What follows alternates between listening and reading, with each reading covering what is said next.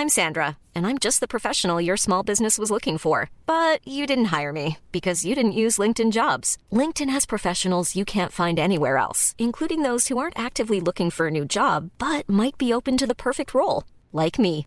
In a given month, over 70% of LinkedIn users don't visit other leading job sites. So if you're not looking on LinkedIn, you'll miss out on great candidates like Sandra. Start hiring professionals like a professional. Post your free job on linkedin.com/people today.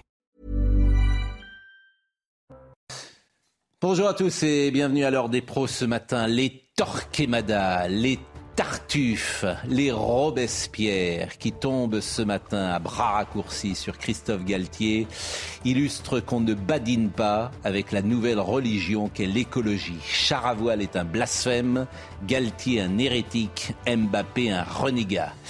Aller chercher querelle au PSG parce que les joueurs voyagent en avion n'a pas beaucoup de sens. La polémique est ridicule comme tant de sujets que la pensée unique pose sur la table. Le jet privé est le nouveau combat des trissotins. L'entraîneur du Paris Saint-Germain a fait une pirouette. On va se déplacer en char à voile. Les grands prêtres sont sortis de leur église, de leur grotte ou de leur gond pour fustiger cette ironie mal placée. Ils éructent l'anathème. On ne rigole pas avec le CO2. Galtier a répondu comme un mousquetaire du roi, comme un esprit libre, à l'inverse des petits hommes gris qui saturent l'espace médiatique. Chez Dumas, Galtier serait D'Artagnan, chez Rostand, il serait Cyrano.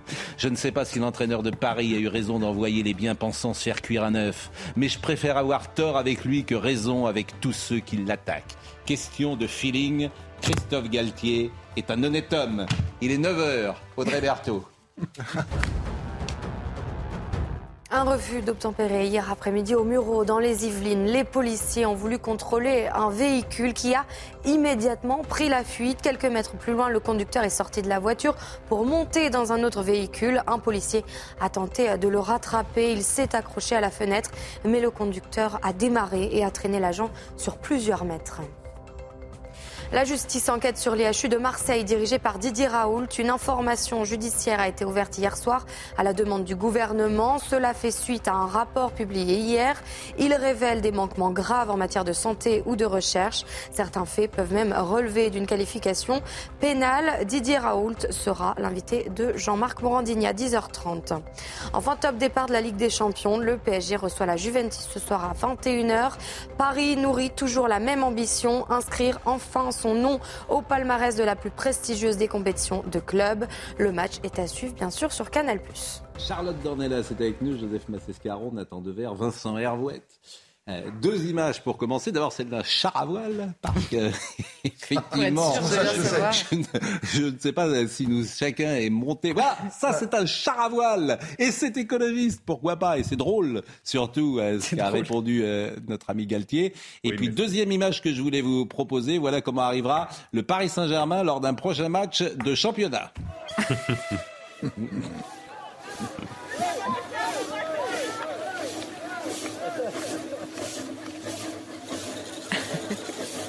Et donc les joueurs seront euh, directement comme ça sur euh, la pelouse. Quand je disais que je ne les supporte plus, je ne, je ne supporte plus ces journalistes de salon, ces Torquemada. Je, vraiment, j'ai un souci euh, avec eux. Réécoutons quand même ce qu'a dit Christophe Galtier hier, même si sans doute. euh, c'est plus d'ailleurs le rire de euh, euh, Mbappé. Peut-être n'était-ce pas la même, la meilleure façon de, de répondre. Peut-être. Mais le lynchage, la curée depuis hier, en dit, en sur notre société. Écoutez le passage. Alain Krakowicz, responsable des TGV, euh, a tweeté après une vidéo de Marco Verratti faisant Paris-Nantes et Nantes-Paris en jet privé. Paris-Nantes est en moins de deux heures en TGV Inuit PSG Inside. Je re-renouvelle notre proposition d'offre TGV adaptée à vos besoins spécifiques pour nos intérêts communs, sécurité, rapidité, service et écomobilité. Est-ce que c'est une question que vous vous posez et est-ce que vous en avez parlé à vos joueurs?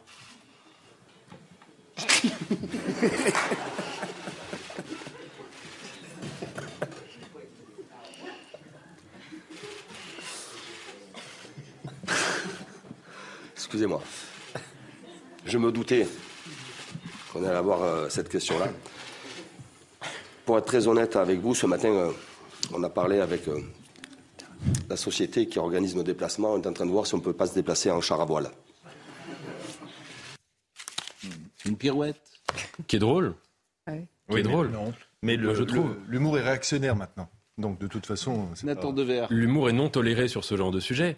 Le, ce, qui est, ce, qui est, très intéressant dans, ce, dans cette affaire, c'est qu'il y a une haine aujourd'hui de l'aviation qui est euh, invoquée, euh, enfin en tout cas qui invoque des, des motifs euh, écologiques. Euh, je trouve qu'il y a beaucoup de contradictions et qu'il y a beaucoup de mauvaise foi là-dedans. Premièrement, euh, par exemple, on entend rarement les écolos nous parler de la pollution numérique, celle des écrans, celle des smartphones, celle d'Internet, qui est 1,5 fois supérieure à l'échelle mondiale à la pollution aéronautique. Donc si vous voulez, c'est toujours les mêmes sujets hein, qu'on vient invoquer pour... Euh, pour, euh, et brocarder pour le réchauffement climatique, c'est l'avion. L'avion, c'est-à-dire quand même l'idée du monde ouvert. Alors là, c'est pour le Paris-Nantes, mais si on, on pousse le curseur jusqu'au bout, ça va aller jusqu'à dire, euh, il y a déjà quelques écolos qui ont commencé à faire ça, euh, l'individu qui part en week-end euh, en Italie ou au Maroc est quand même un peu coupable, il pourrait aller à, Noirmoutier en train, il est quand même... La haine des riches, la haine de ceux qui peuvent prendre l'avion. Bien sûr. La haine. Et la haine d'une certaine forme de technique, parce que ce qui est très intéressant, c'est qu'aujourd'hui, dans l'aviation, on peut faire des avions sans carburant. Il y a des avions solaires qui, peuvent, traverser l'Atlantique. Il y a des avions, il y a des A319, je crois, qui ont déjà volé sans carburant. Mm. Alors, ce serait intéressant, vous voyez, d'investir dans la recherche mm. au lieu de vouloir interdire l'avion. Mais ça, c'est une alternative qui n'est pas liberticide. Et donc, euh, elle n'est pas euh, privilégiée aujourd'hui. Ce qui est frappant, pardon, c'est ce qui est frappant en effet sur cette haine et sur le fait que euh, aujourd'hui, l'humour, le second degré, c'est pas possible. C'est vraiment, c'est devenu impossible parce que, comme vous l'avez dit, c'est l'avatar d'une religion et évidemment, il faut à chaque fois que vous entrez dans la nef de l'écologie, vous passez devant l'hôtel de l'écologie, vous faites une géniflexion. Si vous ne faites pas la géniflexion, à ce moment-là, vous êtes tout de suite pris. Moi, ce qui me frappe, c'est les politiques qui embraillent derrière. Les politiques. Et alors, ce qui est intéressant, c'est que les, ils écrivent le même tweet. C'est-à-dire que Sandrine Rousseau, mot pour mot, écrit le même. Alors je l'ai le tweet de Sandrine Rousseau. C'est le même, le même. Vous allez voir tweet que Manon Aubry. Ce qui est très intéressant d'ailleurs. Imaginez leur réaction quand ils sauront que la prochaine Coupe du Monde est au Qatar dans des stades climatisés avec les droits humains. C'est pas celui-là, c'est pas celui-là Mais allez-y, allez-y. Ça, c'est ce qu'a dit Sandrine Rousseau. Et 6500 ouvriers morts, hein, euh, le fou rire de leur vie. Hashtag Androcène, euh, Sandrine Rousseau. Oui, parce qu'il faut bien fourguer son livre au passage. Voilà. Et Manon Aubry a, écrit alors, quand ils vont être questionnés sur la Coupe du Monde de Qatar, qui se joue dans les stades climatisés construits sur 6500 euh, cadavres ouvriers, ils vont avoir un fou rire d'une nuit entière tellement loin du foot populaire qu'on aime. C'est les mêmes éléments de langage. Alors si vous rajoutez à cela, évidemment, bien sûr, que euh, euh, Madame Hidalgo qui essaie désespérément de se refaire la Madame 2%. Oui, enfin, un et qui, qui essaie ah, de se voilà, qui a été, euh, voilà. Que... dit, je ne vais pas ironiser sur les personnes qui, ont saccagé Paris, hein. qui a empantilé Paris et qui a enlaidi Paris. Ouais. Voilà. Et donc tout de suite, et alors, ce qui est, ce qui est drôle, c'est que dans, c'est dans son tweet, elle en appelle à Béliard, parce que pour que Béliard, évidemment, enchaîne avec ses amis. Mais elle sera au stade quand même ce soir. Bien sûr, si c'est pas, si c'est pas un mode de harcèlement, c'est-à-dire que non seulement c'est un mode de harcèlement là, que des politiques. Les politiques, en fait, ces politiques aujourd'hui, ce type de politique. Déconnecté du public, parce que le public, évidemment, il s'amuse sans doute sur le mot de Galtier. Il se ce qui est intéressant, c'est qu'il se comporte, ça ferait réfléchir, ça fait certainement, euh, Nathan en écrirait plein de choses, mm. il se comporte comme des trolls. Les politiques se comportent comme des trolls. Ben, je suis assez d'accord avec vous. Euh, moi, j'avais une certaine euh, considération au départ pour la ministre des Sports. J'ai compris j'ai compris quand elle a exécuté le directeur du rugby en France, d'une manière à peine convenable hein, quand même, disons-le, elle l'a exécuté. J'ai compris que voilà, on est dans le politiquement correct, dans la communication. Madame Oudéa Castera, euh, effectivement, alors elle a pris la parole euh, pour euh, fustiger là aussi Christophe Galtier. Bien sûr, Monsieur Galtier, vous nous avez habitués à des réponses plus pertinentes et plus responsables, on en parle. Donc voilà le monde politique aujourd'hui. Ce monde politique qui nous a mis là où on est. Hein. Attention, hein. la crise énergétique, c'est eux. Les mauvais choix, c'est eux. C'est tous ces hauts fonctionnaires, tous ces petits hommes gris. On est là à cause de gens comme eux. Et aujourd'hui, ils viennent nous donner des leçons. Hein. Attention. Et, personne ne va dire, par exemple, personne ne va dire que, euh, paradoxalement, euh, bah, le PSG, lorsqu'ils vont à Lille, ils mm. le bus. Je suis désolé, ils prennent le bus pour aller à Lille. Là, du, coup, il n'y a pas de, ils, savent très bien. Madame Hidalgo. Et que juste une seconde, le ministère, et que pendant ce temps-là, le ministère de la transition mm. écologique, d'accord, mm. euh, est allumé toute la nuit. La tour Sequoia à la défense. Oui. bah oui, non, mais excusez-moi. mais puis Amélie Oudéa, vous donner l'exemple. Amélie Oudéa ce, ce qui est d'ailleurs interdit. Ce qui est interdit Amélie Oudéa à Castera, c'est facile d'attaquer Christophe Galtier, mais elle ira à la Coupe du Monde au Qatar. elle sera présente là-bas. Donc les leçons qu'elle les garde. Euh, non, mais c'est vrai. Mais je ne peux pas vous dire autre chose, vrai ou pas? Bien sûr. Bon, Anne Hidalgo. Euh, elle a tweeté, euh, Anne Hidalgo. Ah Euh, Ce matin aussi, tout le monde tweet, son petit tweet, tout le monde fait son petit tweet. Non, mais ça va pas de répondre des trucs pareils. On se réveille, les gars. Non, mais on, on infantilise les gens. Voilà comment on parle. Vous imaginez euh, Jacques Chirac, maire de Paris, disant ça il y a 20 ans. Alors on se... ré- Non, ça va pas de répondre des trucs pareils? Ce sont des Quel trolls. monde Ce sont des Mais non, mais vous riez, mais Non, quel non, monde. Évidemment, nous on a été élevés avec D'Artagnan, avec Cyrano, avec, rire, euh, hein. Avec euh, Don Quichotte, et on est avec ces gens-là, on est avec Planchet, on est avec les valets. C'est ça la réalité, c'est une question d'état d'esprit. Ce monde me, ce monde m'afflige. Pas vous, euh, Vincent En route, planche, à cheval, plancher à cheval. Mais non, mais- La vie n'attend pas. Ça, Ah oui. c'est un d'Artagnan amoureux. Mais oui, Ouais. eh oui, À on est, on est plus D'Artagnan pas. Planchet. Non, je sais pas. moi, Écoutez, pardonnez-moi, moi je connais pas Monsieur Galtier. Je connais Oui. même pas. euh, honte sur moi. C'est vraiment épouvantable. J'ai remarqué que l'époque aimait bien clouer au pilori quelqu'un Oui. tous les jours. Tous les jours, il faut. Voilà, il Bon, faut. bref. Et ben moi j'aime pas Je ça. suis d'accord avec tout ce que vous avez dit. Sauf que, quand même, cette scène de conférence de presse est, est- est fascinante parce que euh, ce type-là, à côté, flanqué de son, son joueur, euh, est d'une arrogance, quand même, pardon de le dire. Il est quand même. Il en a- la question n'est pas idiote, elle est posée poliment, euh, et il répond en se, moquant du, journaliste qui l'interviewe, qu'on ne voit pas, qui est, en off, avec, euh, pardon, hein, avec une arrogance que pas un acteur, pas un politique que vous brocardez, pas un auteur, pas un homme d'affaires, pas un chef d'entreprise n'oserait. Il est vraiment, euh, il les renvoie. C'est ça qui est bien. Tais-toi, minable. Ta question est idiote.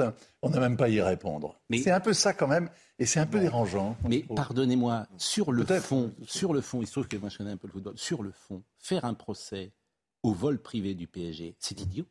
Non, mais c'est un peu bizarre quand même. Pardon. Euh, Pardonne-moi, mais non, c'est complètement idiot. Le stade, le stade de la Beaujoire, vous connaissez bien. Oui, L'aéroport de Saint-Nazaire, ça doit faire 60 km Oui, en oui. bus. Pour repartir de l'autre côté, il, reste, il serait resté 60 km plus loin, il serait Mais. Vin- mais Vincent, sauf que le match il se termine à quelle heure? Bah oui. non, à mais, 23 non, mais heures. quitte à être dans le bus, restez-y, puis aller jusqu'à Non, Paris. mais il faut des- non, mais pardonnez-moi, il y a pas d'éléments, il faut des pardonnez-moi. trains de nuit. Sauf- sauf- le, le fait de le mettre en cause, Mais cette polémique c'est est des ridicule, gens je suis d'accord avec tout ce qui s'est dit sur le Mais plateau. c'est des mais- gens qui ne savent, Bon. qui ne savent pas de quoi ils parlent.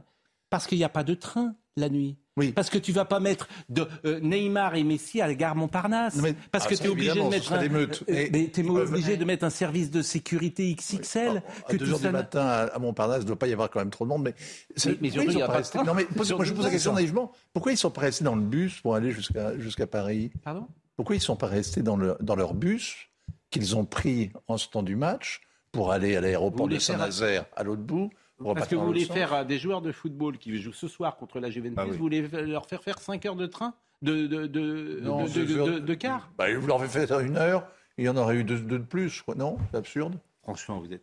Non. Vous, bah, vous savez pas de quoi vous parlez. Bah non, Pardonnez-moi de le dire comme ça, en fait. Ah non, je une que question naïve. un footballeur, le, le football aujourd'hui, c'est un footballeur de haut niveau, c'est un sportif vraiment qui exige des, des, des- des paramètres très précis. Chaque minute de récupération compte. Quand tu as un match comme ce soir euh, euh, de la, contre la Juventus de Turin, bah, tu fais en sorte que ton joueur il soit le mieux préparé. Donc si après un match de football, tu lui fais faire 5 heures de, euh, de, de, de, quart, c'est sans doute moins bien que s'il est chez lui couché plus tôt pour récupérer. C'est ça la vérité. Et cette polémique, et puis cette polémique, elle n'a même pas lieu d'être. hein. Elle n'a pas lieu d'être. hein. Moi, je veux bien que euh, on, interdise tous les tous les vols privés en France, tous les vols euh, de jets privés en France, mais le PSG fait ce qu'il veut. Me semble-t-il. C'est pour ça. On, est dans une folie aujourd'hui. euh, ce que vous disiez très très très justement. Parce que Libération, pardon, Libération a, a révélé que le PSG était en contact avec les SNCF précédemment, Mm. justement pour pallier un certain nombre de problèmes, train de nuit et puis, et puis sécurité. Évidemment, la question de sécurité, parce qu'évidemment, bien sûr, euh, les, les joueurs ne manqueraient pas d'être, disons, harcelés par les supporters anglais. Et vous parlez d'arrogance, c'est le langage sportif, Christophe Galtier qu'il a eu. C'est pas du tout de l'arrogance. C'est un sportif. Ah c'est pas, le- pas un intellectuel. C'est pas quelqu'un qui, c'est pas justement. il- Moi, j'aime les sportifs pour ça, parce qu'il n'y a pas d'hypocrisie, il n'y a pas de tartufferie. Il a dit, vous voulez quoi, qu'on parte en char à voile? C'est un langage de sportif. Au contraire, dans la société d'aujourd'hui, c'est sain la manière dont il a parlé. Écoutez François Ruffin, parce que lui, il n'est pas sur cette ligne-là. Moi, je serais partisan de la contrainte, mais de la contrainte démocratiquement organisée. C'est-à-dire qu'il ne doit pas y avoir de jets privés qui font Paris-Nantes. On l'interdit, et j'y étais pour quelque chose, sur les, les, les vols euh, où on disait que voilà, s'il y avait une, une, alternative avec plus de deux heures et demie de train, eh ben, on, on devait prendre le train. Là, bah, les joueurs du PSG, quand on habite à Paris, on a tous les trains qu'on veut à la gare Montparnasse, euh, à la Mm. gare du Nord, à la gare de l'Est, à la gare d'Austerlitz, on prend le train. Et vous savez, c'est même une nécessité de ramener les élites, pas seulement les élites footballistiques, mais les élites économiques et les élites politiques, les pieds sur terre. Voilà l'alternative, la contrainte. Voilà ce qu'ils veulent dans notre société. C'est pour ça qu'il faut se battre. Vous vous rendez pas compte le moment que nous vivons? Vous préférez François Ruffin à Christophe Galtier? Ben Moi, je préfère dîner avec Christophe Galtier. Alors qu'encore une fois, je le répète, mais c'est parce que sans doute que dans 40 ou 50 ans, il y aura des avions qui pourront faire sans euh, dépenser une seule goutte de CO2. Si vous voulez, des, des avions décarbonés, ça existera. Donc, ce, ce, une fois, vous disiez, Joseph Massescaron, que le premier réflexe de certains écologistes, c'est d'interdire Oui, avant de vouloir remplacer. Moi, je pense au contraire que ça doit être de vouloir remplacer, même si c'est à long terme, même si ça suppose de faire de la recherche scientifique pendant des, dix- des décennies. Ça suppose Mais la science, voulez- alors surtout pas. Voilà. Ça suppose la technique, Exactement. surtout pas. Oui. Voilà, c'est diabolique. Charlotte, je vous ai pas entendu. Non mais moi il y y, a deux choses que je retiens de tout ce que vous avez dit parce que c'est pareil je suis pas suis pas une spécialiste de loin.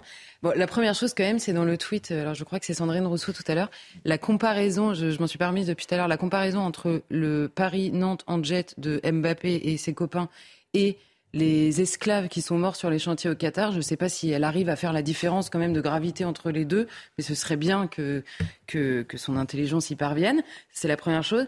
Et la deuxième chose, c'est le, le, le, en vous écoutant notamment, en disant effectivement, vous, vous, vous dites des choses auxquelles on ne pense pas naturellement, c'est-à-dire euh, Messi et Mbappé à la gare. Quelle que soit l'heure, d'ailleurs, je pense qu'il y a beaucoup de gens qui feraient le déplacement, même en plein milieu de la nuit.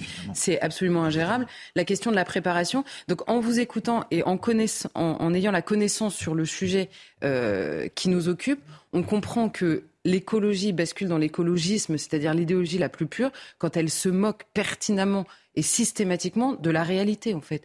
Et c'est systématique chez eux. Et d'ailleurs, ça rejoint ce que vous disiez, ils ont tous fait le même tweet. Évidemment, ils le copient, ils ne savent pas de quoi ils parlent. Ils répètent en boucle, c'est la question de l'avion par rapport à tout le reste, cette obsession, euh, parce que par ailleurs, que pèse le jet, en l'occurrence Paris-Nantes, sur euh, la pollution dans le monde? Enfin bon, je... Donc c'est c'est à la fois un manque de réalisme et genre une, une guerre contre la réalité permanente. Et en effet, moi je vous rejoins assez. euh, alors c'est un milieu qui peut être arrogant par mille manières. Il est pas mais là franchement, non mais qui peut être Le très bling bling. pas- il est pas. il- Non mais dans ce il n'a pas milieu-là, compris, Vincent. Il le décode mal. C'est un langage de sportif. ce que je veux dire, c'est que dans ce milieu-là, parfois de l'extérieur, on voit des choses, on se dit, ils n'ont pas l'âge, euh, il il y, a, il y a une démesure complète, etc. Très bien. Maintenant, là, moi, honnêtement, j'ai entendu la réponse. Il m'a fait plaisir, quoi. Je peux pas dire autre chose. Il m'a fait plaisir. Là, vraiment, ça fait parce que, en effet, personne n'oserait ailleurs, mais parce que personne n'oserait par peur de ce qui se passe aujourd'hui, par, euh, par par trouille, par trouille de, de Bien sûr. blasphémer en fait la nouvelle la nouvelle religion. C'est pour ça que j'ai J'avoue, parlé de. D'Artagnan. C'est pour ça que j'ai parlé de Cyrano. C'est pour ça que c'est un flamboyant, euh, Christophe Galtier. J'allais dire, c'est un homme. Donc effectivement, aujourd'hui, c'est compliqué. C'est un homme. Sur le terrain, c'était un homme. Croyez-moi. Alors, de dire ça de quelqu'un. Ah oui, c'est Hein, c'est genré. Ça, c'est genré. Mais croyez-moi, euh, les gens qui rencontraient, les gens qui rencontraient, vous voulez Ah, sa c'est un homme avec, mais non, c'est un homme avec les valeurs à l'ancienne, l'honneur, la parole donnée, Le panache. le panache. Voilà, c'est ça. Euh, qu'on retrouve parfois comme intègre euh, chez euh, les sportifs de haut niveau quelque chose de noble. Ah, ça, euh, ça, ça, il n'est pas déconstruit. hein. Oui, euh, quelque chose de noble. Il est pas Voilà, c'est pas, c'est pas, euh, je filoute, hein, voilà. Et puis si j'ai bien compris. Et puis je fais pas, je dis pas les choses pour plaire, ils s'en fichent. Non, mais si j'ai bien compris, alors là, c'est vous qui allez nous dire, mais Oui. il se comporte exactement de la même manière avec ses joueurs. Ah, ça, pareil. c'est plutôt une bonne Ah non, mais nouvelle, alors, parce que le- vu ce qu'ils sont ça. devenus, Il est d'une est comme pièce. ça avec tout le monde. Il est d'une pièce. Voilà, il y a quelque chose. euh, C'est pas. euh, alors que ceux qui dirigent, si t'es toxique pour eux, ils te lâchent. Madame Oudéa Castera, le directeur euh, de- du rugby, il a été évincé comme un chien tout de suite. Boum, sorti. Eh oui. Alors que euh, bon courage hein, à, ce, à la Coupe du Monde de rugby. Bon courage maintenant, parce qu'ils avaient quelqu'un de qualité. Absolument. Bon, mais bon courage à eux. Hein. Bon courage à eux. Et puis il y a une question derrière qui est à mon avis philosophique ou politique, c'est que est-ce qu'on veut d'une société où chacun ait le même droit à polluer?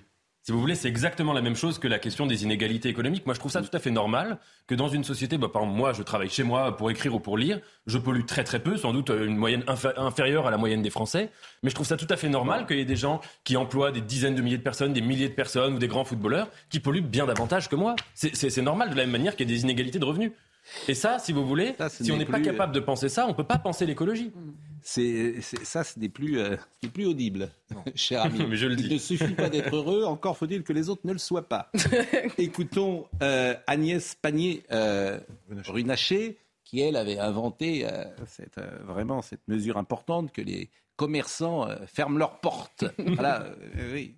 Et là encore, j'ai cité, moi j'étais à la boule cet été, je me suis baladé dans toute l'avenue de Gaulle. Tous les magasins étaient ouverts. Donc je suis rentré, j'ai dit pourquoi vous ouvrez votre porte? Mais Parce que euh, si on ferme nos portes, c'est 40% de chiffre d'affaires en moins. C'est toujours pareil, ils ne savent pas de quoi ils parlent. Ah c'est ce que vous disiez, ils ne savent pas de quoi ils parlent, ils appliquent. Donc les, tu veux emmerder les Français surtout et toujours et tout le temps. Agnès Pannier-Runacher.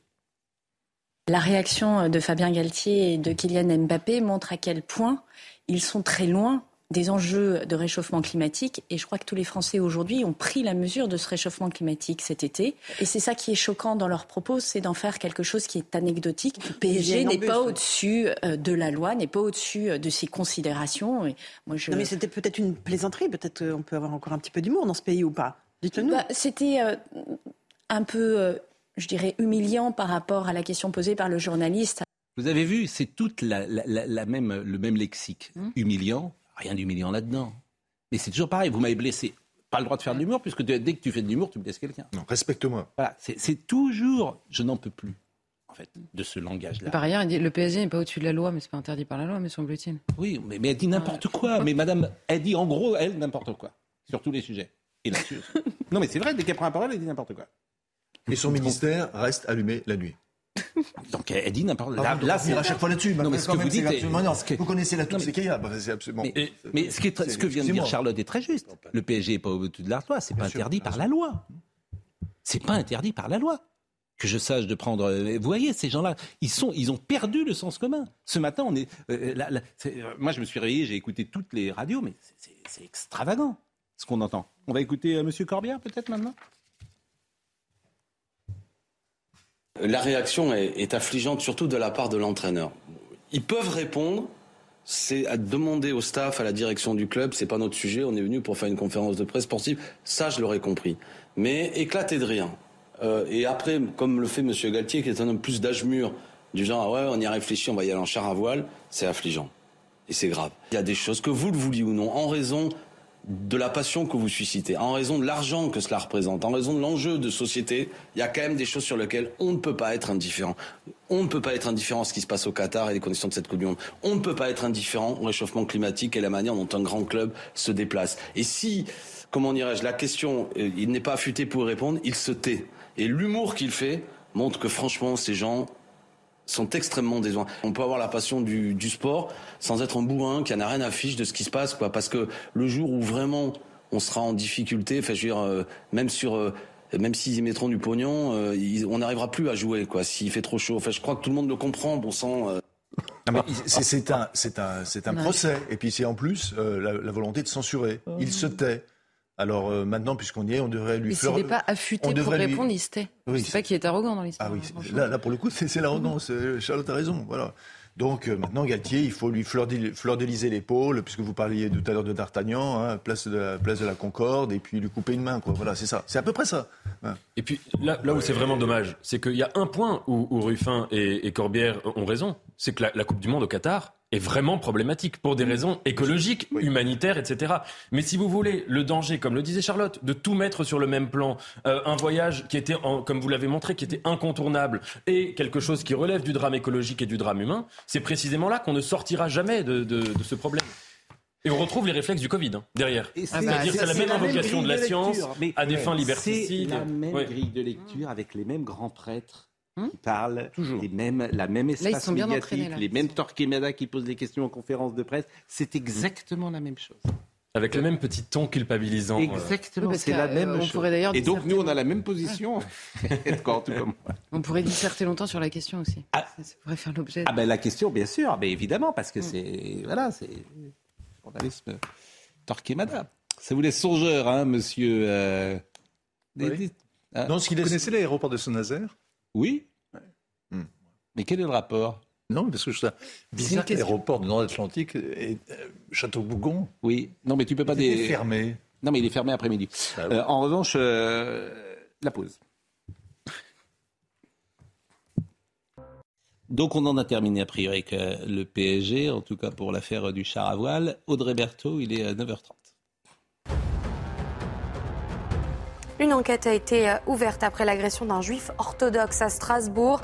Un homme l'a volontairement fait tomber de son vélo ce week-end avant de s'enfuir.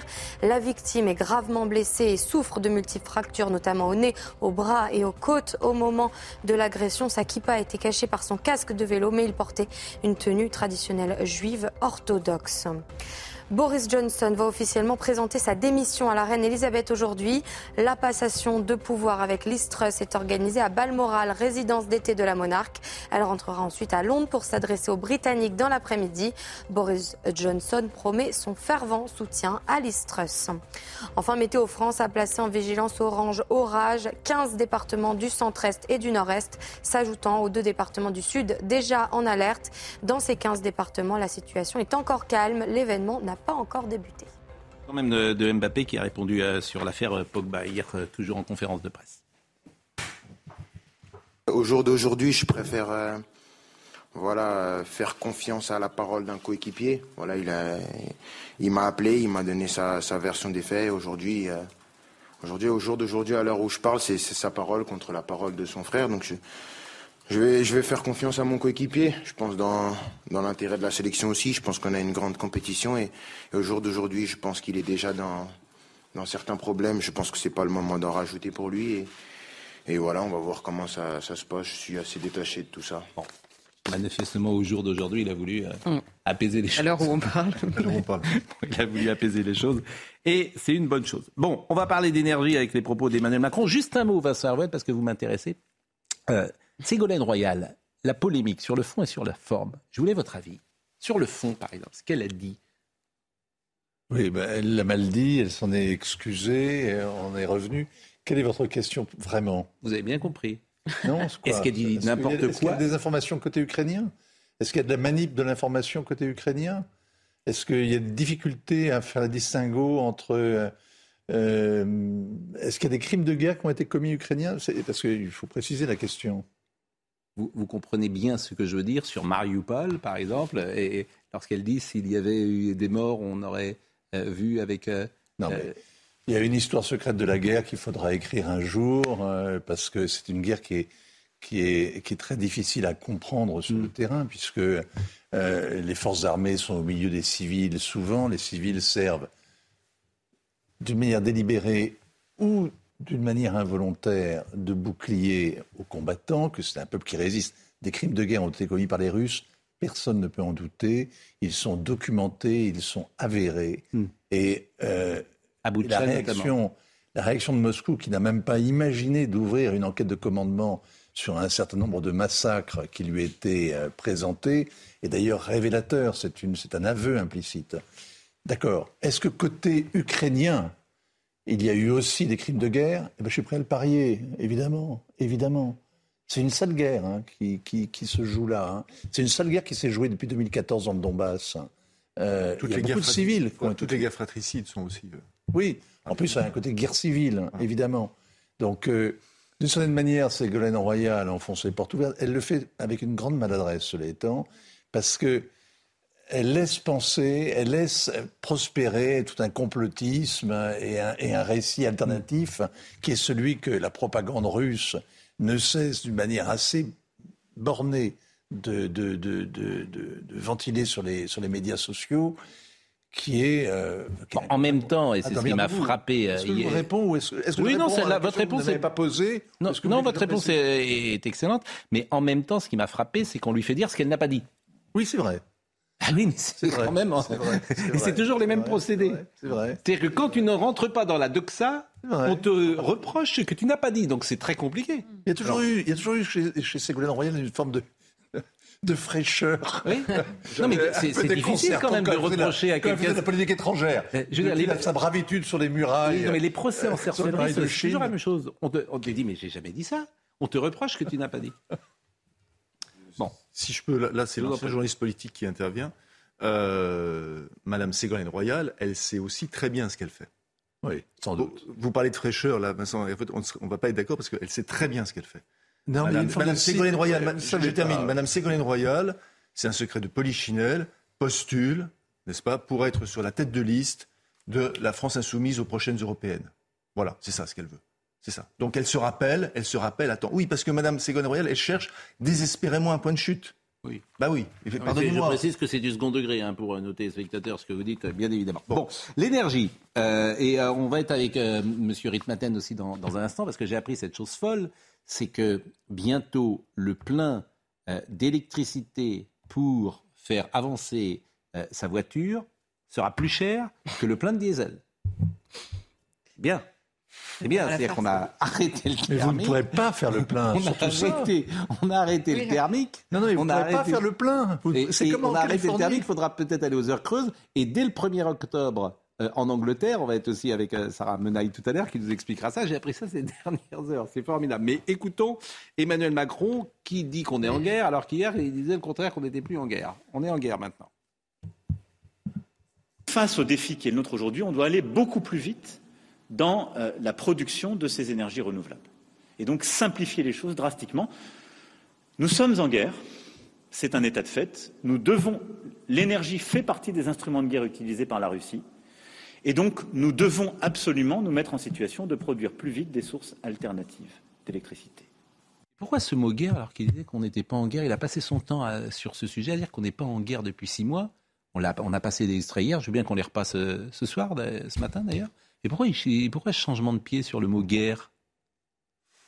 Vous- On fait de la sémantique Oui. ou, euh, Moi, je crois qu'il il s'est laissé. euh, je crois qu'il n'a pas réalisé tout à fait ce qu'il disait. C'est-à-dire que c'est l'ancien banquier là qui a parlé, c'est l'ancien financier.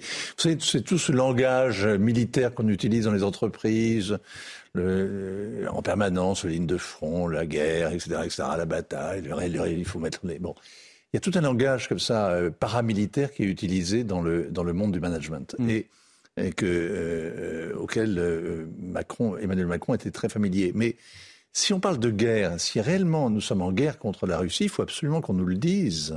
Mais il a dit le Et contraire. qu'on assume. Mais il nous a ça- dit, tiens, je vais- en alors, je- réalité, alors écoutons ce on qu'il a est dans dit. la zone grise. Bah, écoutons les trois. Il y a trois passages. On va écouter où il nous a dit le contraire depuis le mois de mars. Écoutez. Initiatives diplomatiques, sanctions contre les dirigeants politiques et économiques de la Russie, soutien à la population ukrainienne vont ainsi se poursuivre et s'intensifier avec pour objectif d'obtenir l'arrêt des combats. Et pour autant, nous ne sommes pas en guerre contre la Russie. Les Ukrainiennes et les Ukrainiens nous donnent un exemple unique, celui du courage.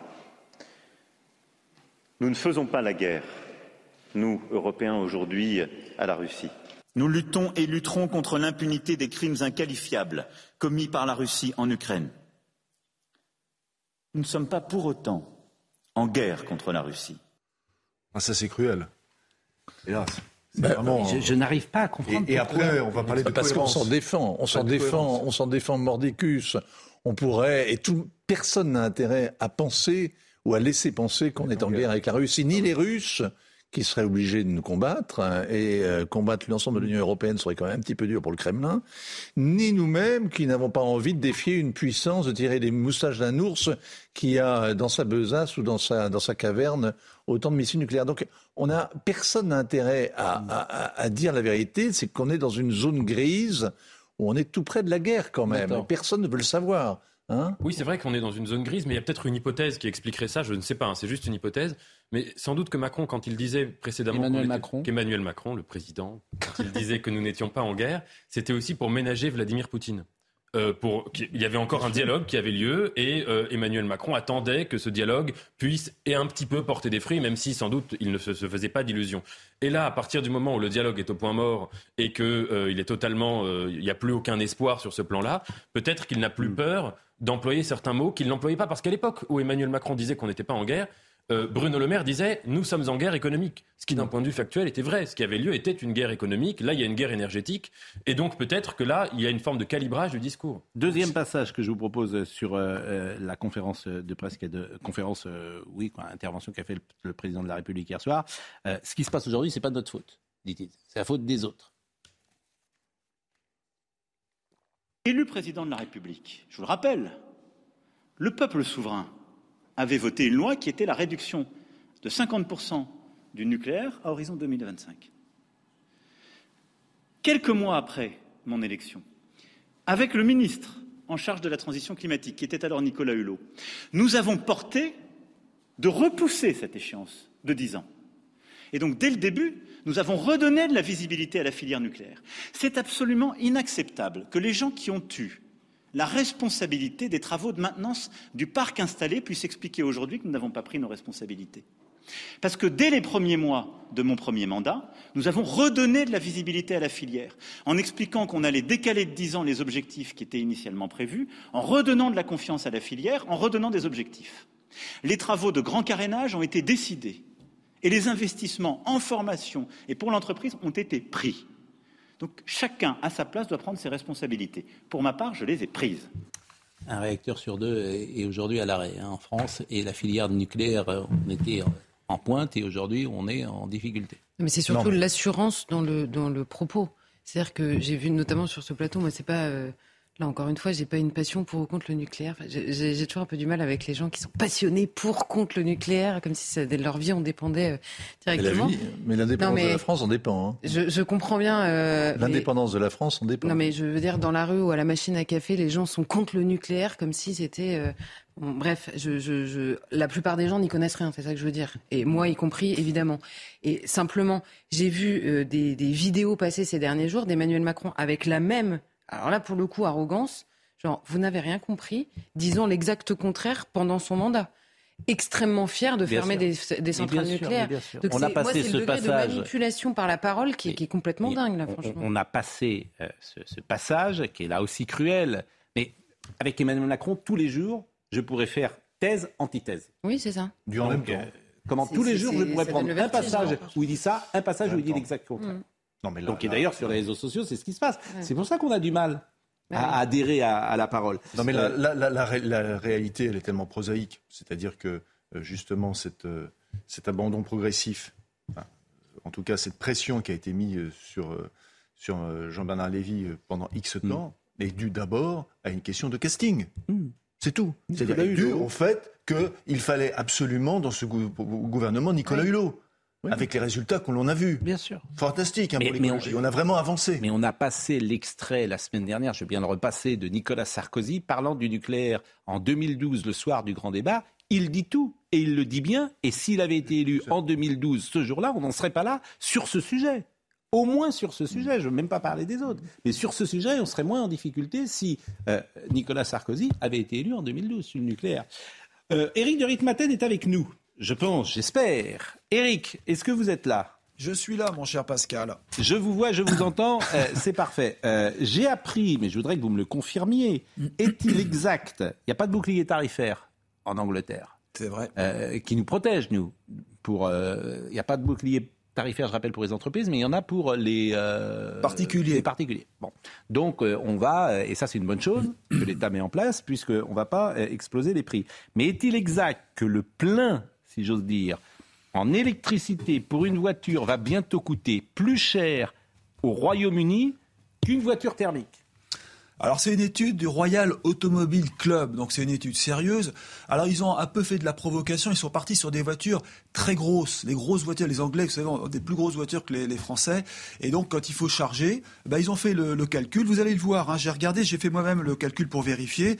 Euh, un plein électrique actuellement, c'est 59 euros pour une grosse voiture, eh bien à partir du mois d'octobre, comme vous allez avoir l'électricité qui va augmenter de 80%, je pèse mes mots, hein, 80% de hausse annoncé au Royaume-Uni, eh bien la facture va passer à 115 euros pour cette même voiture. Ça, c'est pour les grosses voitures. Là, il faut comparer 400 km, vous voyez, donc en électrique. Si vous faites l'équivalent en gazole, ça coûterait 90 euros. Mais, vous le voyez, hein, si le chiffre apparaît à l'écran, vous voyez que en électrique, ça va coûter plus cher qu'en gazole pour le même véhicule et pour la même distance. Maintenant, pour être honnête, parce que le Royal Automobile Club est revenu un peu en arrière et a donné quelques explications, ils ont donné l'exemple d'une petite voiture, une Kia, hein, pour vous donner euh, l'exemple. Et là, eh bien, ça va passer de 21 à 39 euros à partir du mois d'octobre.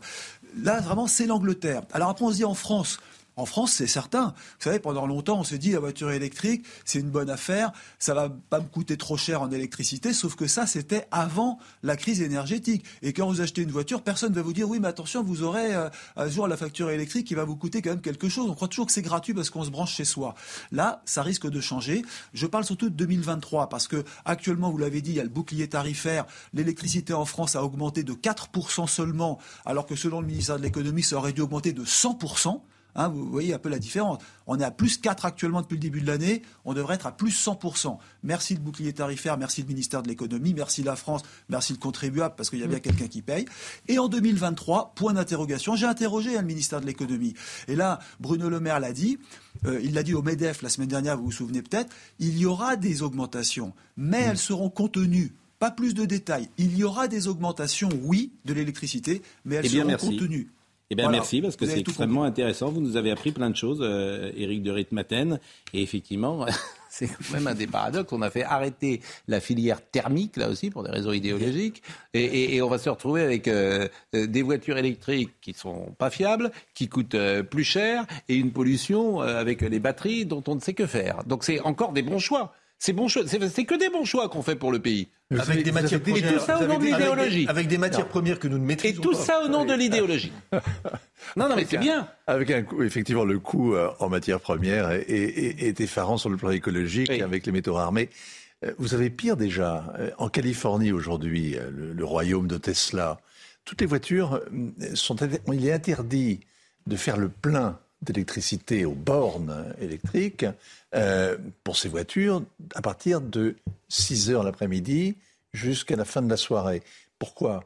Parce que euh, y a un déficit euh, de production électrique en Californie et donc on ne peut pas euh, distraire comme ça une partie de la production pour recharger les voitures. Donc les voitures, non seulement le plein coûte cher, mais on n'a pas le droit de le faire. Non mais c'est Bah, écoutez, voilà ce qu'on pouvait dire ce matin sur euh, ce sujet de euh, l'électricité et de l'énergie. Les villes euh, vont, vont- s'adapter. On peut peut-être voir le sujet de Jean-Luc Thomas rapidement pour savoir comment précisément les villes vont s'adapter.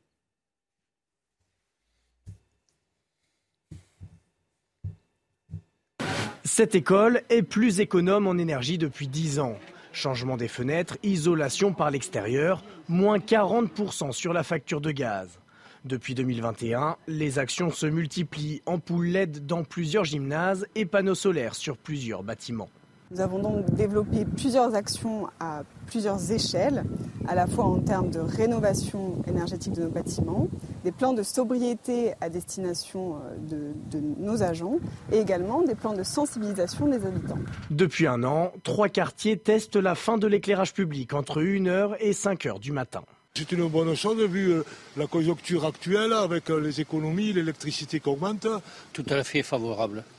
Ah ouais, la nuit c'est fait pour, euh, pour le noir. peut porter aussi du préjudice, hein, donc, euh, parce qu'on sait très bien que les maraudeurs euh, ben, circulent mieux quand il n'y a pas de lumière. Cette expérimentation va devenir pérenne. On n'a pas eu de, de, de problème euh, majeur dans cette expérimentation. Il n'y a pas de remontée du terrain euh, défavorable. Donc euh, nous allons passer à l'extinction étendue sur la ville entière. Selon l'Agence de la transition écologique, l'éclairage public représente 40% des consommations d'électricité des villes et villages et 40% de leurs factures d'électricité. Donc, si on veut euh, syn- synthétiser notre petite conversation, il y a deux domaines qu'on a abandonnés, pour les mêmes raisons d'ailleurs, l'automobile et le nucléaire. On ne peut pas faire marche arrière et on va être en difficulté. Oui, il y a quelque chose d'autre, c'est que dans cette mesure, en tout cas dans ce micro-trottoir, il y a une chose qui m'a interpellé. Que ces mesures soient nécessaires en contexte de crise, c'est une chose, personne ne le remet en cause.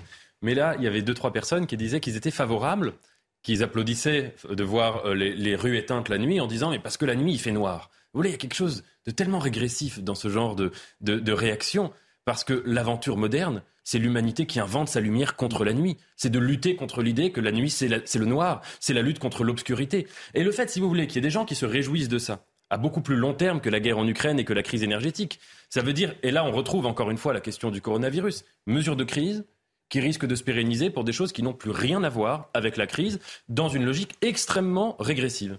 Autre sujet sur lequel je appelle, pardon, c'est ce qu'on appelle le, c'est le confinement, euh, le confinement électrique. Oui, voilà. C'est-à-dire nous sommes rentrés dans une période de confinement électrique. Autre sujet sur lequel je voulais euh, vous faire euh, intervenir ce matin. On va commencer euh, maintenant et puis peut-être qu'on poursuivra après la pause. Ça, c'est un sujet qui m'intéresse beaucoup plus. C'est les sites pornographiques. Parce qu'aujourd'hui, on va tenter de les bloquer.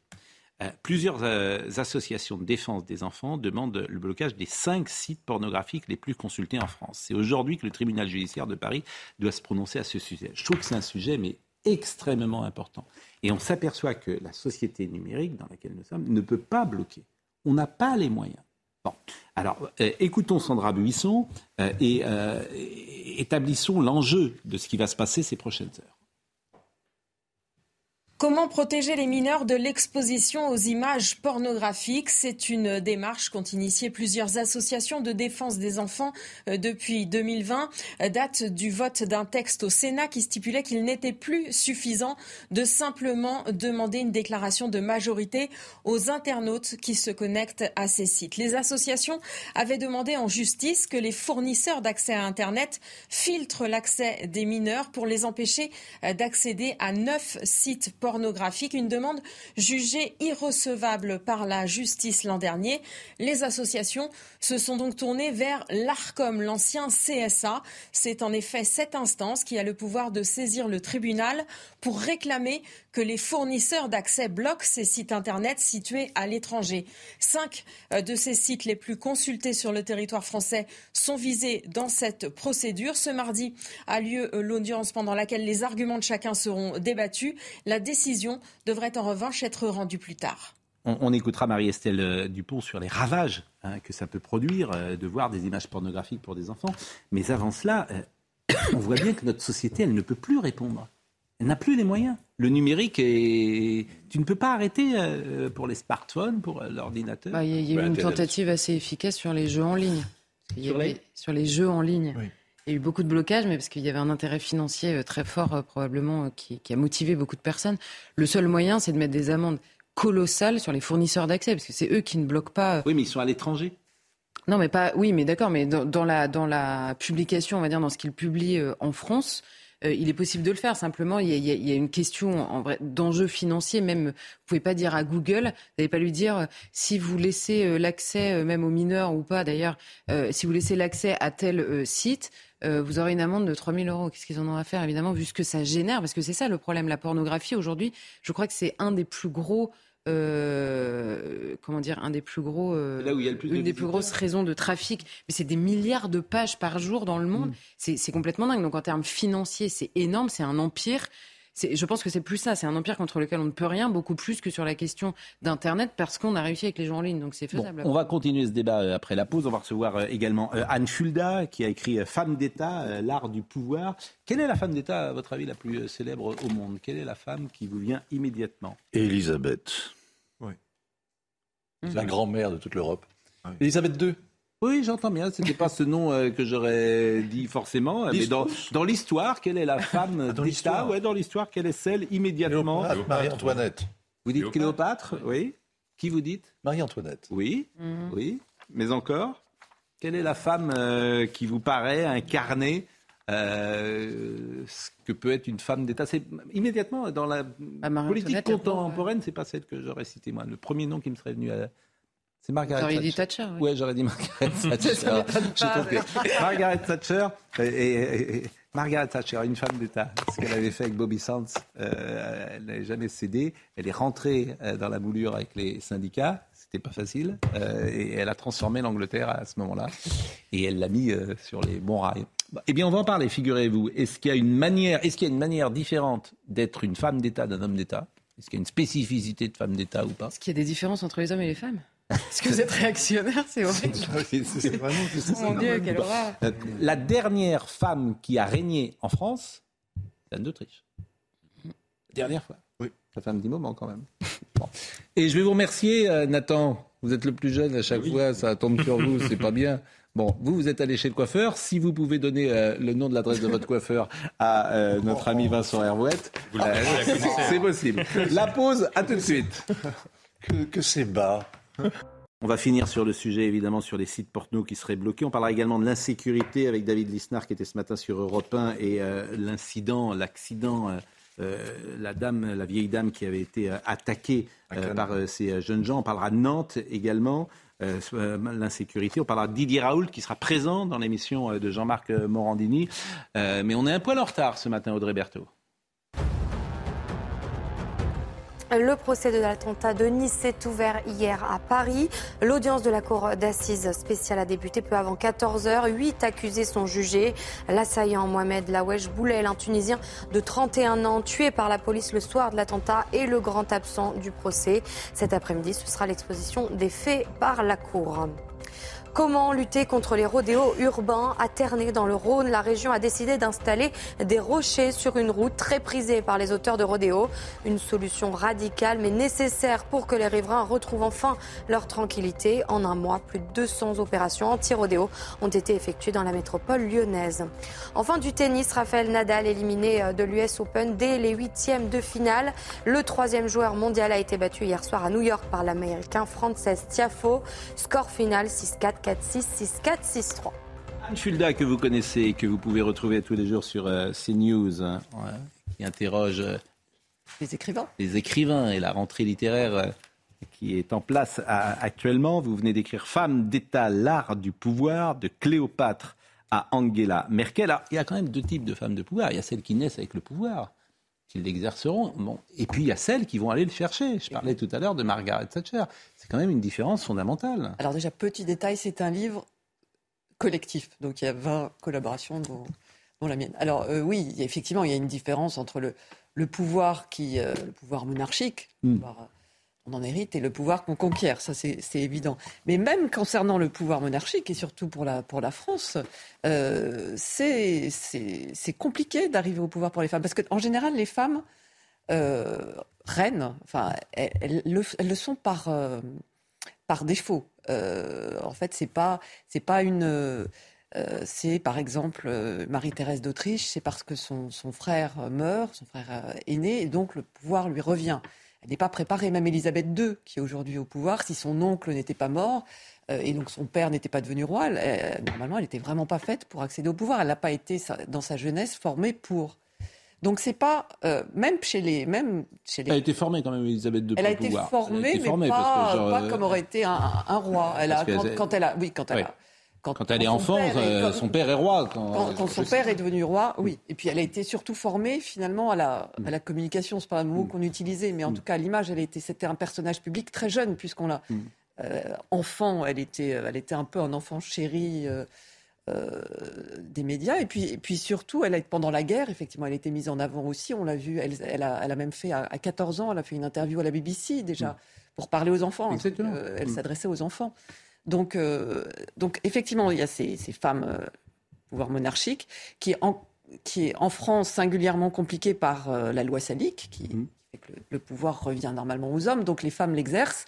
en cas de régence ou lorsque. L'Anne d'Autriche. Voilà. La dernière régente euh, en France, c'est Anne d'Autriche. Et puis après, il y a effectivement les, les, femmes qui, qui le prennent le pouvoir, qui prennent le, pouvoir. Et là, c'est là aussi, c'est un peu plus compliqué. On voit, on voit d'ailleurs aujourd'hui, on, très souvent, on fait quand même appel aux femmes dans des situations qui sont excessivement compliquées. Euh, une crise économique, politique, euh, conjuguée. C'est, on, on, voit en Angleterre. En France, ça a été le cas. Euh, Edith Cresson, lorsqu'elle a été nommée Premier ministre, la situation était pour le moins compliquée. Et aujourd'hui, Elisabeth Borne aussi. Alors, je ne dis pas qu'elles sont tout, tout, dans une espèce de euh, quête sacrificielle. Je ne dis pas qu'elles font rien pour conquérir le pouvoir. Mais c'est vrai que la vraie différence peut-être avec les hommes, c'est leur rapport au, au, au pouvoir quand même. Malgré tout, la manière d'y parvenir et la manière de s'y maintenir. Ah oui, mais précisément. Alors, précisément, euh, il y a moins, il y a moins d'abord dans la, dans la manière de l'exercer, par exemple aussi. Euh, on, on, note en général qu'il y a moins une espèce de, de narcissisme qu'on peut retrouver euh, assez fréquemment chez les hommes. Il y a moins de désir de conquête territoire. Alors à chaque fois, vous allez pouvoir me dire oui, mais il y a des contre-exemples. Euh, Cléopâtre, par exemple, était la reine de l'image. Elle était, mmh. elle était très, euh, elle aimait beaucoup qu'on parle d'elle et, et, a tout fait pour qu'on le fasse. Euh, néanmoins, euh, dans la préservation du pouvoir, euh, il y, a une, il y a une relation différente. Mmh. C'est vrai qu'on n'imagine pas, par exemple, une femme déclencher la guerre en Ukraine. C'est voilà, on, on, il y a quelque chose de... Après, il y a n'imagine pas ça. Enfin, a... La veuve Mao, mais, je sais pas quelle Mais peut-être est-ce une erreur hein, de, de, de, de, penser ça. Ou il y a eu des femmes guerrières, mais ce qu'on a voulu surtout dans ce livre avec, euh, avec l'éditeur Benoît mmh. Hiver, c'est on parle souvent d'une espèce de plafond de verre pour les mmh. femmes au pouvoir, mais en fait les femmes, elles ont exercé le pouvoir depuis, depuis l'Antiquité. On, voit, mmh. on commence par Cléopâtre et, et parfois sans état d'âme. Quoi. En fait, c'est plutôt ça. C'est pas, c'est pas une manière de dire euh, ah ben les femmes au pouvoir, regardez. Euh, non, mais ce qui est intéressant, c'est ce que vous dites là, c'est de quand vous parlez narcissisme, tout ça, c'est de très bien le faire c'est de voir les différences. Moi, c'est ça qui peut m'intéresser. Est-ce qu'il y a une manière différente d'exercer le pouvoir, que ce soit dans l'entreprise, que ce soit euh, au plus haut niveau de l'État, etc. Euh, bon. le, le, témoignage, par exemple, que nous avons dans l'entreprise, est-ce que je vois des différences? Parfois, j'ai été dirigé par des femmes, parfois dirigé par des hommes. Est-ce que j'y ai vu des différences? Il y a parfois chez certaines plus l'idée d'une mission. Euh, l'idée mm. de, on l'a vu chez Angela Merkel, l'idée mm. aussi, euh, on l'appelait Mouti, ce qui est quand même mm. euh, symbolique. Euh, c'était, c'était la la mère qui protégeait ses, ses ouailles. Enfin, c'est, oui, oui. ça veut dire bon, en tout cas, on en parlera euh, évidemment peut-être plus longuement euh, tout à l'heure. On finit sur les sites porno parce que ça, c'est un sujet qui nous intéresse et je voulais qu'on écoute juste Marie-Estelle Dupont sur les ravages que peuvent produire les images pornographiques sur des jeunes enfants plus un enfant est jeune, euh, plus les images que son cerveau perçoit euh, vont s'intégrer et structurer en fait la représentation qu'il a de ce qu'il voit. Donc au niveau neurobiologique, euh, avoir accès à des images pornographiques quand on est tout petit euh, va être quasiment de l'ordre du viol psychique, c'est-à-dire que l'enfant ne pourra pas forcément les comparer à d'autres images de la sexualité, il ne pourra pas non plus les conscientiser ou euh, les verbaliser. L'interdiction qui, euh, qui est déjà inscrite dans le code pénal, en fait l'idée là c'est de la rendre avec cette réglementation plus efficace de manière à ce que euh, l'accès, euh, qui, qui, est très variable en fait selon les foyers, hein, l'accès aux écrans et aux sites pornographiques, soit déjà régulé en amont pour que euh, les parents qui par exemple sont divorcés, donc chez l'un c'est très contrôlé, pas chez l'autre, euh, ne prennent plus ce risque en fait de voir leur enfant exposé sans qu'ils le sachent à euh, des sites pornographiques. Bon, on, sur le fond, c'est vraiment très intéressant ce qu'elle dit. Ça n'empêche pas que la difficulté de bloquer euh, reste... vous, vous, oui, pardon, mais vous donnez l'impression qu'il n'y a rien à faire euh, quand vous expliquez ça. Et en réalité, il y, a des, il y a des solutions assez simples. Où est-ce que les enfants regardent très concrètement Où est-ce qu'ils découvrent le porno C'est à l'école. Vous avez un enfant sur trois qui a une douzaine d'années, qui a été donc en phase d'image pornographique. Comment ça se passe? Ça se passe avec le portable. Vous pouvez interdire les portables dans les écoles. Les trois quarts des écoles refusent d'interdire le portable dans les cours de récréation. Pourquoi? Pourquoi? Au nom de quoi? Au nom de quelle idée saugrenue est-il impossible d'interdire aux, aux, enfants d'avoir le portable à disposition pendant la récréation? Je pose la question. Il y a des choses très concrètes que l'on peut faire. Ils peuvent regarder le portable à un autre moment. Pardon? Ils peuvent regarder le portable à un autre moment. C'est vrai que oui, non, sauf que vous pouvez forcer un gosse à regarder quand vous êtes dans le groupe, euh, à l'intérieur de la cour de récréation, éventuellement à la sortie du bahut. Mm. Pas, ça ne se passe pas à deux, oui, ce genre d'histoire. Ça ne faites pas ça avec votre, avec votre meilleur copain. Nous allons ouvrir le thème de l'insécurité, qui est un thème prégnant aujourd'hui euh, dans la société française. Et, vous vous souvenez évidemment des images que nous avons vues. Euh, lundi 29 août, les caméras de surveillance d'une résidence euh, Cannes-Laboca ont enregistré l'agression extrêmement violente d'une dame âgée par trois, d'une dame âgée qui a été agressée par trois mineurs. Elle avait reçu un coup de poing à, la tête. Cette dame va mieux, d'ailleurs, elle, a témoigné, les conséquences psychologiques et physiques sont importantes. Elle a 89 ans, euh, je le rappelle. Et David Lisnard, qui est le maire de Cannes, était ce matin euh, chez euh, Sonia Mabrouk. qui on a reproché au maire de Cannes d'avoir dit si c'était ma mère, c'est peut-être moi qui serais en prison. C'est ce qu'il avait écrit dans un tweet. je crois qu'il assume sa position, David Lisnard. J'assume ce que j'ai dit complètement. je crois qu'il faut dire la réalité des choses. Je n'ai pas dit que ça. J'ai dit avant tout le travail qui a été fait grâce à la vidéosurveillance, grâce à la police municipale qui a identifié en quelques minutes les auteurs des faits, qui a transmis les informations à la police nationale ensuite, qui a très bien travaillé avec la police municipale et au parquet qui a fait ce qu'il devait faire. Euh, il ne s'agit pas du tout de faire l'apologie, euh, évidemment, du règlement de compte et de la justice privée. Euh, il s'agit simplement de dire, au-delà d'une réaction humaine, c'est de dire que ces faits sont en dessous de, l'humanité. quoi. C'est qu'on n'est plus dans le champ de l'humanité. Intéressant, parce que moi je suis David Lisnard depuis un moment, c'est que lui, il est absolument pas dans le politiquement correct. Ah bah, c'est clair. Et ça, c'est une position politique intéressante, mm. parce que euh, de dire euh, c'est la loi du talion, qui est répréhensible, d'ailleurs. Hein. Mais d'ici c'était ma mère, c'est moi qui irais. Et c'est moi qui serai en prison. Mm. Non, mais il est dans le politiquement courant, on pourrait dire. C'est-à-dire qu'il y a énormément de gens, quand on voit ces images-là et qu'on imagine sa mère ou sa grand-mère euh, à la place de cette femme, je pense que naturellement, et c'est ça qui est intéressant dans ce qu'il a écrit, naturellement, on se dit, oh là, faudrait pas que je les croise si c'était ma mère ou ma grand-mère. Ça, c'est très naturel. Et précisément, ce qui est intéressant, pour le coup, qu'un homme politique assume de le dire tel quel, c'est que la justice organisée a précisément été créée pour éviter que nous satisfaisions, on va dire, nos pulsions premières et que la justice soit rendue et que la justice soit rendue en premier lieu pour punir l'auteur des actes par souci de la victime. Donc derrière le, ce qu'écrit David Lisnard, il y a aussi toute la préoccupation que nous avons collectivement, là je crois, de, de, de l'incapacité euh, de la justice aujourd'hui telle qu'elle est exercée dans le pays à répondre correctement. Euh, et là on le voit, quand c'est des mineurs, on a eu combien d'affaires récemment? Et on se pose les questions euh, dans le débat public et on prend jamais d'actes. Je, veux dire, un gamin qui est capable, de, enfin, consciemment d'aller avec un copain sur une femme qui a 90 ans, de la renverser par terre, de lui donner des coups, l'excuse de minorité, ça va, quoi. C'est, enfin, normalement, un mineur n'a pas l'idée de faire ça. Donc, c'est toutes ces questions-là, et je pense que derrière la, le, la phrase de David Lisnard qu'on peut tous euh, euh, partager, il y a la préoccupation justement d'une justice qui évite la justice privée. Comment, les, comment, comment un juge peut-il répondre à une question, comme vient de le dire Charlotte, qui n'est pas simplement une question de délit, de délit à sanctionner, mais qui relève aujourd'hui de plus en plus à un fait de civilisation? C'est ça la question, la vraie question. Mm. C'est-à-dire comment les juges peuvent répondre à ce défi. Deuxième passage de David Lesnar sur la réalité du pays et la réalité de l'insécurité il y a une réalité qui ne sont pas de l'ordre du fait divers, qui sont révélatrices d'une de, de, violence dans la société, et puis une réalité statistique. Les, les violences sur les personnes ont augmenté de 33% depuis 5 ans. Euh, donc, euh, sur le cas d'espèce, la police a bien fait son travail, euh, le, le, parquet aussi. On verra ensuite euh, les, les, peines qui seront prononcées, mais on voit bien que notre arsenal juridique, mais au-delà du juridique, au-delà du pénal, notre, notre façon d'appréhender ces problèmes est obsolète. Une ville qui euh, symbolise ça, on en a souvent parlé, une ville de l'Ouest, c'est Nantes.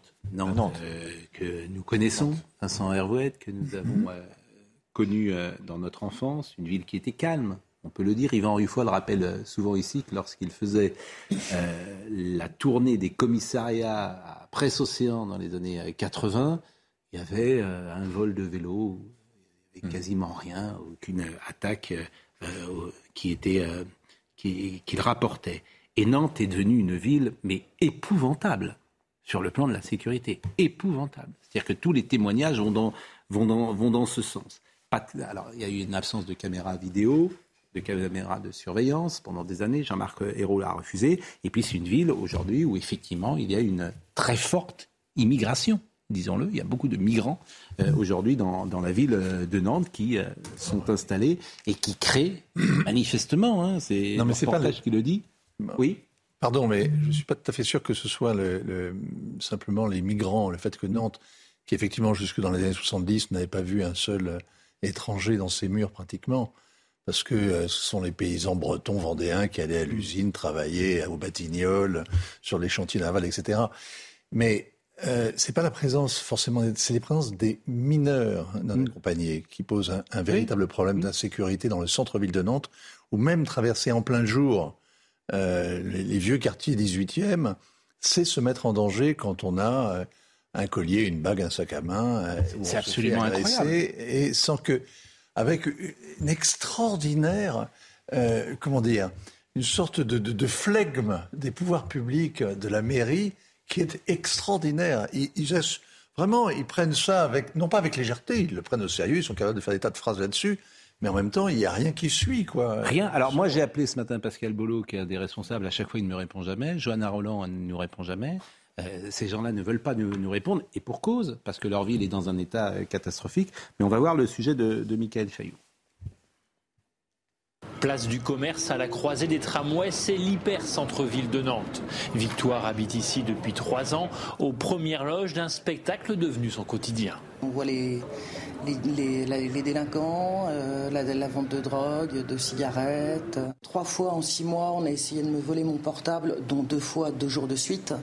Devant chez vous quasiment ah, Devant chez moi exactement. Avec ses voisins, Victoire a multiplié les vidéos et photos devant l'entrée de son immeuble pour alerter. Aujourd'hui, elle a pris une décision plus radicale. Je déménage. J'ai fait un burn-out cet hiver parce que c'était trop. Benoît et Jonathan travaillent dans des bars du centre-ville. Le premier s'est fait voler sa trottinette par deux fois en un mois. Le second a eu le tibia transpercé en sortant du travail. Moi, ils m'ont agressé à 5 avec une matraque télescopique. Même pas fouillé. Ça a été juste de l'agression gratuite, très violente. Au sein de l'association Sécurité Nocturne Nantes, il dénonce une banalisation de la violence et ses effets pervers. les gens en ont tellement marre, donc euh, aller déposer plainte, pourquoi? Puisque de toute façon on ne retrouvera jamais mon téléphone. Il faut absolument déposer plainte et on le dit aux gens, hein, c'est important de déposer plainte. Malgré 150 caméras publiques et une augmentation des effectifs de police nationale comme municipale, le phénomène que certains associent à l'arrivée de jeunes migrants depuis 5 ans semble difficile à juguler. Je rappelle que Jean-Marc Ayrault refusait les caméras euh, de surveillance dans Nantes. Hein. Et qu'on en est là parce que là encore, la ville, la ville en est là et il en est responsable. Et Johanna Roland a, terminé le travail. Mais à Rennes, c'est la même chose. Vous avez deux mairies socialistes, c'est juste la même chose. Hmm. Qui sont devenues aujourd'hui euh, des, villes. Bah, non, mais c'est hein. extraordinaire parce que on vit un truc à Nantes qu'on a connu dans d'autres villes, à Toulon ou par exemple, mm. ou ailleurs. C'est-à-dire qu'il y a une sorte de, fuite éperdue maintenant du centre-ville. Mm. Quand il n'y aura plus que des magasins de tatouages mm. et euh, dans, le, dans, le, dans le vieux centre, les gens, euh, les gens s'enfuient à la périphérie, comme cette femme qu'on vient d'entendre. Mais vous savez où ils vont, les Nantais? Pardon? Les Nantais qui ont les moyens. Vous savez où ils vont? Ils vont à la boule. Nantes C'est-à-dire qu'il y a 3000 Nantais qui quittent euh, chaque année la ville pour aller à la boule où ils sont tranquilles. Jusqu'à quand Je ne sais pas. Parce que la nuit, euh, les dealers viennent parfois de Nantes pour aller sur la plage de la Baule dealer. Très bien. Très bien.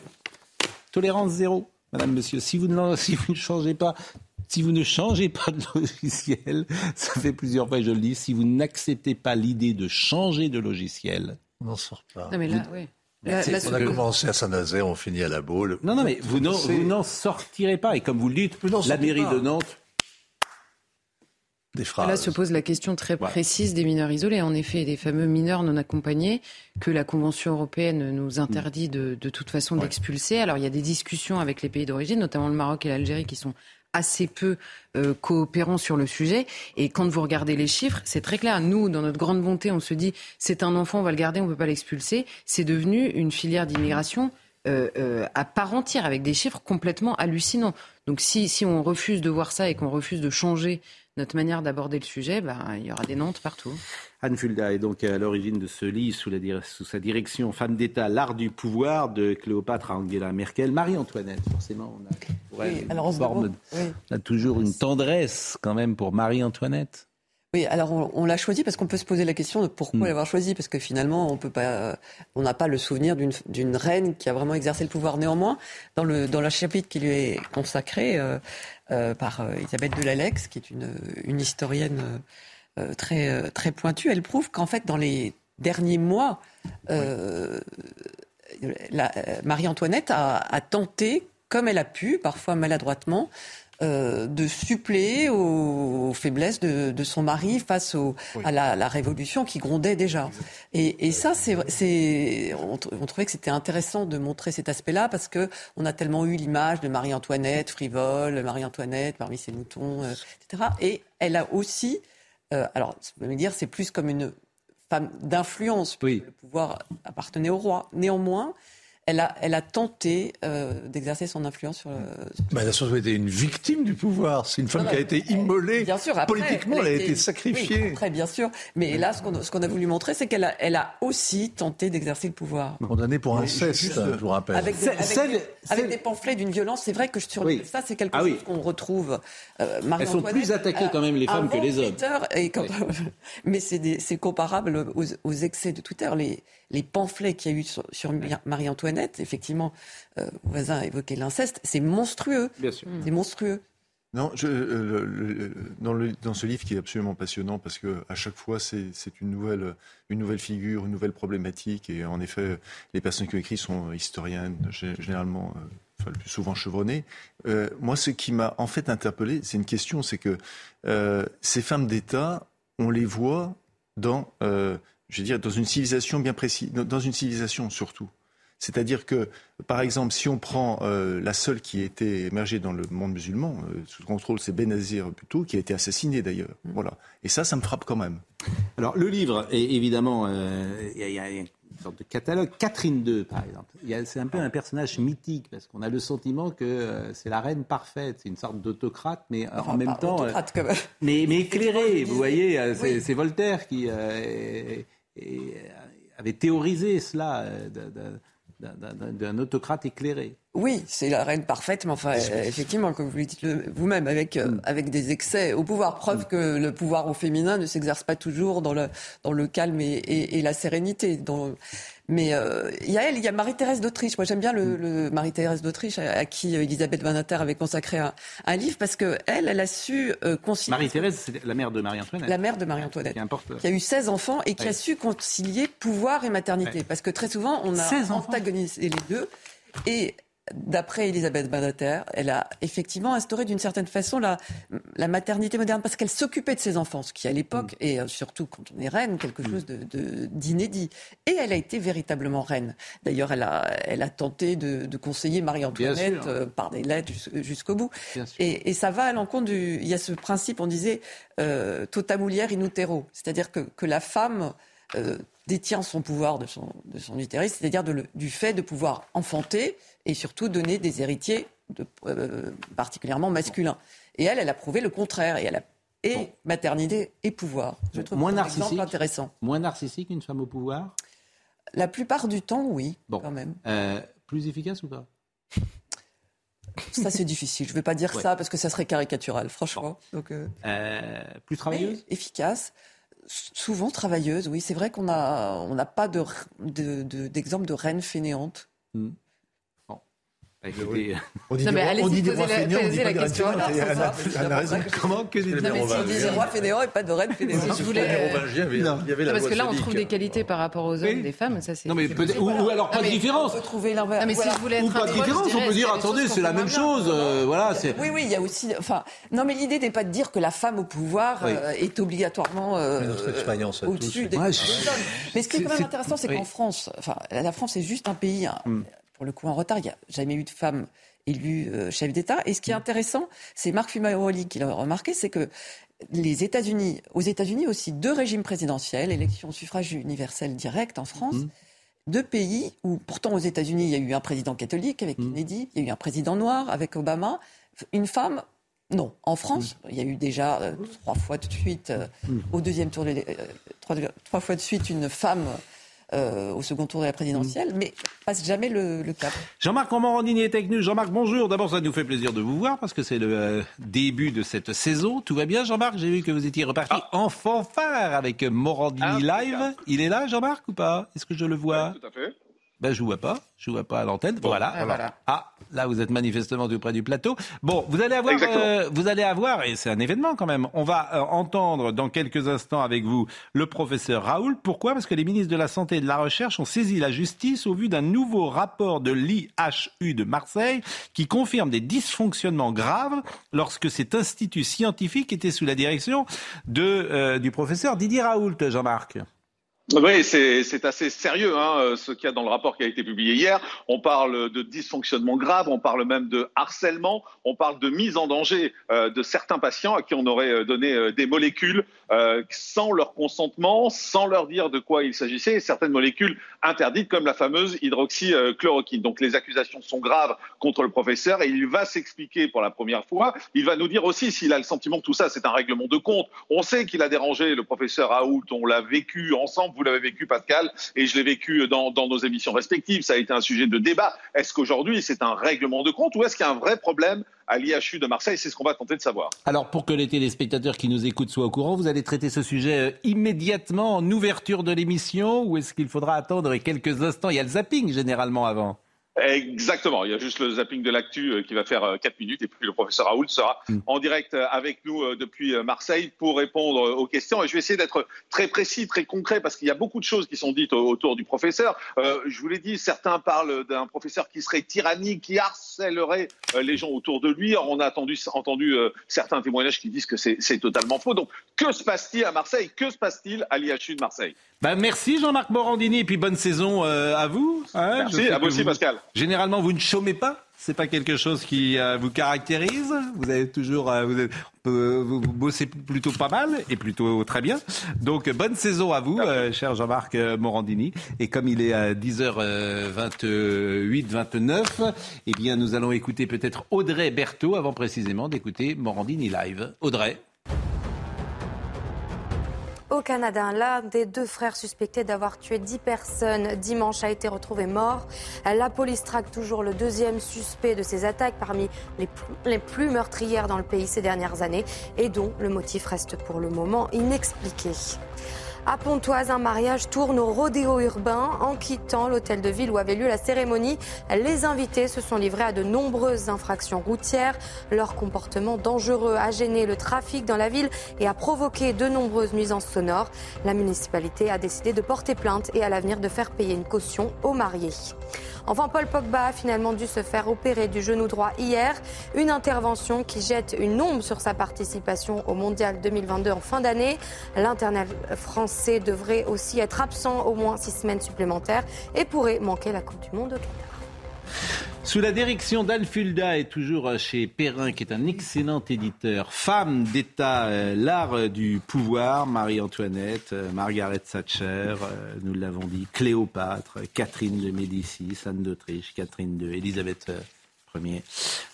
Donc c'est très euh, intéressant à vous lire. Merci Anne Fulda. On vous retrouve euh, cet après-midi. Vous savez qui est, avec euh, Alors, vous cet après-midi? Cet après-midi, parce que nous avons enregistré hier, donc je devrais pouvoir vous dire. Eh bien, un auteur essentiel. Je suis là. Est-ce qu'un livre dans la rentrée littéraire à nous conseiller? S'il ne faut en retenir qu'un, un, à part le vôtre 10 secondes. Euh, Maria Larea. Euh, Maria Maria Larea. Larea. Chez Grasset. Très joli livre. D'accord. Maria Larea. Nous étions des loups, c'est pas mal. Nous étions des loups. Vous il y a les liens artificiels aussi. Ouais. Nathan de ah bah, Nathan de Verre, formidable. Bon formidable. À la réalisation, Audrey Missiraka. Euh, à l'image, Abella Bouka. Au son, Arnaud euh, Portelas. Merci à, à, Marine Lançon, qui est devenue une experte en sutom, désormais, puisqu'elle arrive en quasiment en deux à trouver chaque matin. Le Sutom qui fait notre joie, comme vous le savez. Corentin Brio était là et Jacques de Brion également. Euh, le professeur Raoult dans quelques secondes. Rendez-vous ce soir.